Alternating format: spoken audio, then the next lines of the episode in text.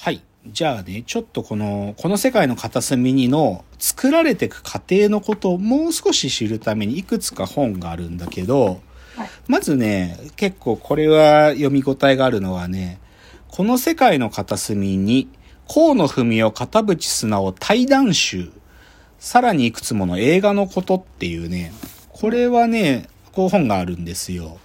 で、これは、あの、いろんな場所でその、まあ、映画を作ってる途中も、あと映画が公開された後も、そのいろんなイベントで河野文夫と片渕素直が同時に呼ばれて、で、二人がトークするっていう回ってのは結構たくさんあったんだよね。で、それをまとめたものなのね。でこれほんとすごい。で、ああ、で、河野文夫自身もこういう姿勢だったんだってわかるのが、とにかくやっぱり彼女も嘘つきたくないんだよ。その、うん。戦争のことを描く。で、彼女も別に戦争を体験した世代でもないし、そういう人間が戦争のことを描くときに、嘘があっちゃいけないんだっつって、めちゃくちゃ調べて書くってことを徹底してるんだなってことが語られてるんだけど、で、さらにすごいなと思うのがさ、その漫画の中で鈴さんが、その爆弾によって左手を失、あ、右手を失って、左手だけになっちゃった後で、河野さんはね、左手だけで背景描いたっつうのよね。なんか、鈴さんと同じ気持ちに、でいるためにっつうか、だからね、編集さんにめちゃくちゃ怒られたんだって、なんかあ、え、なんか変ですよ、絵が、とか言われるんだけど、でも左手で描いてるからしょうがないんだけど、でも左手で描いたとかね、そういうことが語られててすげえなーって思う。であと他にも、あの、ユリーカ、この、最初の2016年版の映画が出た後ぐらいに出たユリーカ雑誌があって、それが河野文夫特集があったり、で、ここもすごいいろいろ書かれて、片渕素直のインタビューも載ってるし、あと、片渕素直のエッセイ集で終わらない物語とかいうのもあったりして、ただこっちはね、この映画に直接は関係ないけど、でも片渕素直がどういう風にアニメをそれまで作ってきたかってことが丁寧に書かれてる。で、そういう本の中で僕が一番いい、いい本っていうか、これをめちゃくちゃ読んでるんだけど、このね、あの、この本なんですけどね、文芸別冊っていう川出ムックって川出書房が出してる本で、片渕素直逆境を乗り越える映画監督っていう本があるのね。で、はい。これは、が、まあ本当に片渕さんのインタビューだとか、いろんな人との対談とか、ひあの、映画についての批評の文章とかめちゃくちゃ載ってんだけど、これを読むとね、なんていうかすげえなって思うんだよね。で、どこでね、まあ本当に読むところいっぱいあるんだけど、僕がね、一番すごいなって思うところは、実は、その、漫画と映画の、なんていうか、ほとんど差はないんだけど、ある一つの場所に決定的に違う部分があるっていう話で、どこかっていうとね、その、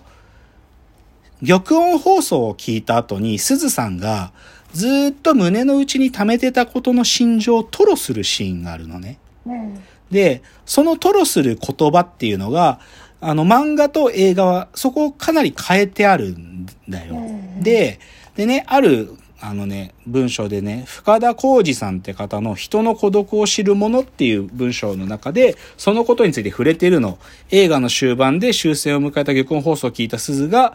自分の振り、身にかかっ、身に降りかかった不条理の結末に涙しながら同国するシーンがあると。で、そこで言葉が違うんだと。で、しで、この、えっ、と、文章を書いてる深田さんはね、そこの文章を変えてるところに自分は違和感があるっつうのよ。うん。で、どういう違和感があるかっつうと、そのね、映画によって変えられたその言葉っていうのは、そのね、鈴の極めて個人的なことのトロになっていて、うん。ある種の侵略国である日本っていう、その日本の、なんか、暴力を振るう側であった日本の立場を不問にしちゃってるんじゃないかみたいな、そういう疑問をここでね、この人が投げかけてるの。うん。で、僕この文章を読んだ時、うんって思ったわけ。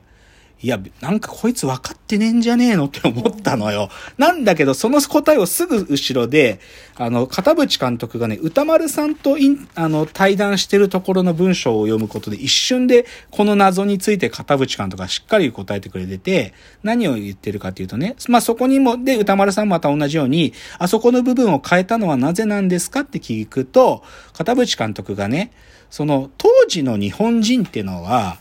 戦争ってものの全体像なんか分かり得るはずもなかったんだと。なんか、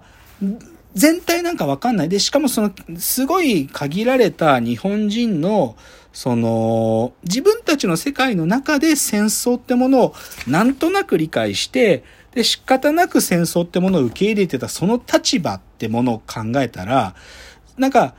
限定的な自分の心情を取ろっていう方が、あの当時の人にとってふさわしいんだというふうに片渕監督言ってるの。で、それ、歌丸さんがそれをちょっと翻訳してね、その、ある意味ね、なんていうのかな、戦争ものの作品書くときによくやっちゃうのってさ、その戦争が終わって現代に生きてる我々の視点から、その時、その戦争に、その、その作品の中にいるキャラクターに、この現代の視点からその思いを語らせるってことを意外にやっちゃうんだって話を。で、それはでもさ、なんていうかさ、この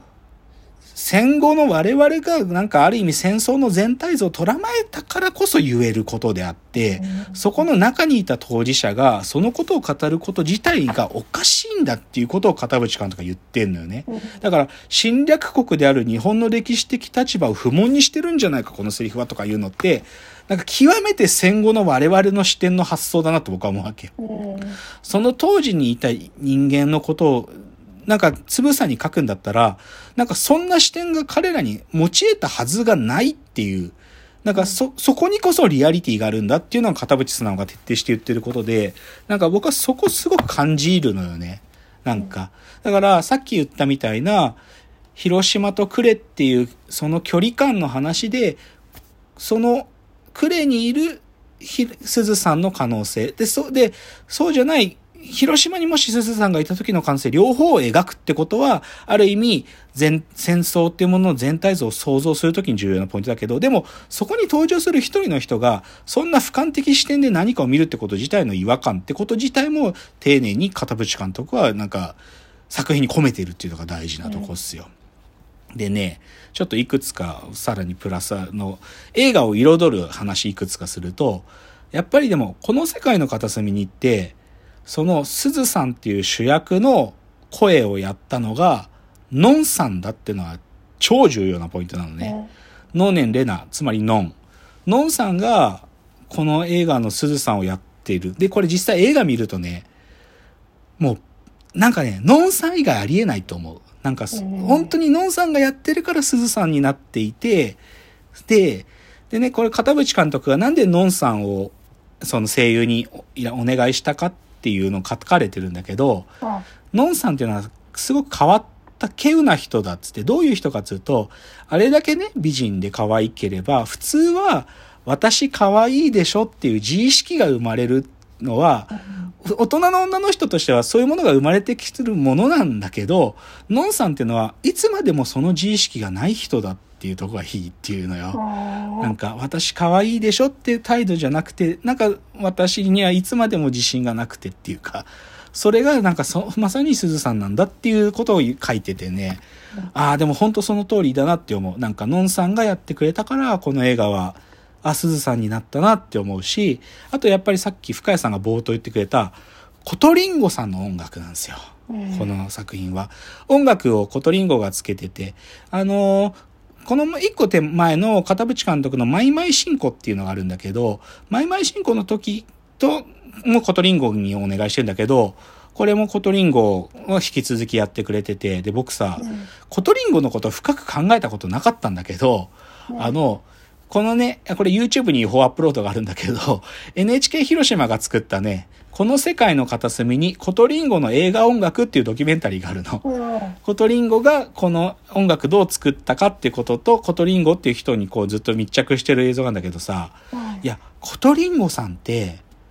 この人もすずさんに似てんのね。すごいおっとりした喋り方でマイペースで、うん。で、なんていうかな、片渕監督と同じように、なんていうかな、その生活を大事にするっていう心の機微も理解してる人っていうか、すっごい、いや、見るとわかる。コトリンゴの喋り方見ると、あ、やっぱりこの、コトリンゴだからこの映画の音楽やれたんだなってことわかる。うん、いや、知らなかったんだけどね、彼女ってバークレーの音楽院とか通ってた音楽エリートなんだね。で、それで坂本龍一に見つけられてデビューしてるらしいけど。いや、でもすごいね、そのドキュメンタリーだったかな。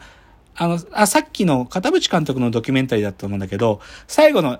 これラッシュでできたやつつって、エンドロールのところを二人でみ、コトリンゴと片渕監督が見てるシーンがあってね。でもこのエンドロールに入れる、なんか、アニメーションどうしようか今迷ってるんだって片渕監督がコトリンゴに相談して、なんかアイデアないかなって聞いたシーンで、コトリンゴが、あの、すずさんと、もう一人重要なリンさんっていうキャラクターがいるんだけど、そのすずさんとリンさんが、二人でアイスクリームを食べてるシーンはどうですかってコトリンゴが提案して、片渕監督が、それいいですね、つって、あ、それにしようかなって言って、なんか、あ、それに決めようかなって言ってるシーンがあるのよ。だけど多分ね、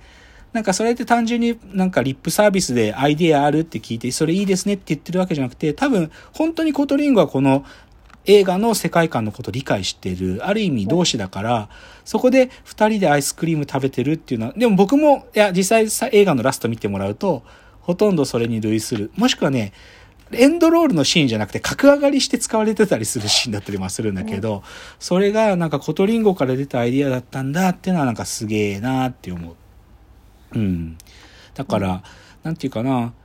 こうの史代が原作で作って、で、それを片渕素直が映画にして、で、その主役をのんがやり、で、音楽をコトリンゴがやったっていうね、なんかこう、もうこの人たちだから作れたんだなっていうのがすっげえよくわかるよ。なんか、本当にみんな優しい人。なんか、全員優しい。だけど、ただ優しいだけじゃなくて、その辛さとかをきちんと、なんか、そこに目が届く人たちが作った映画っていう感じですね。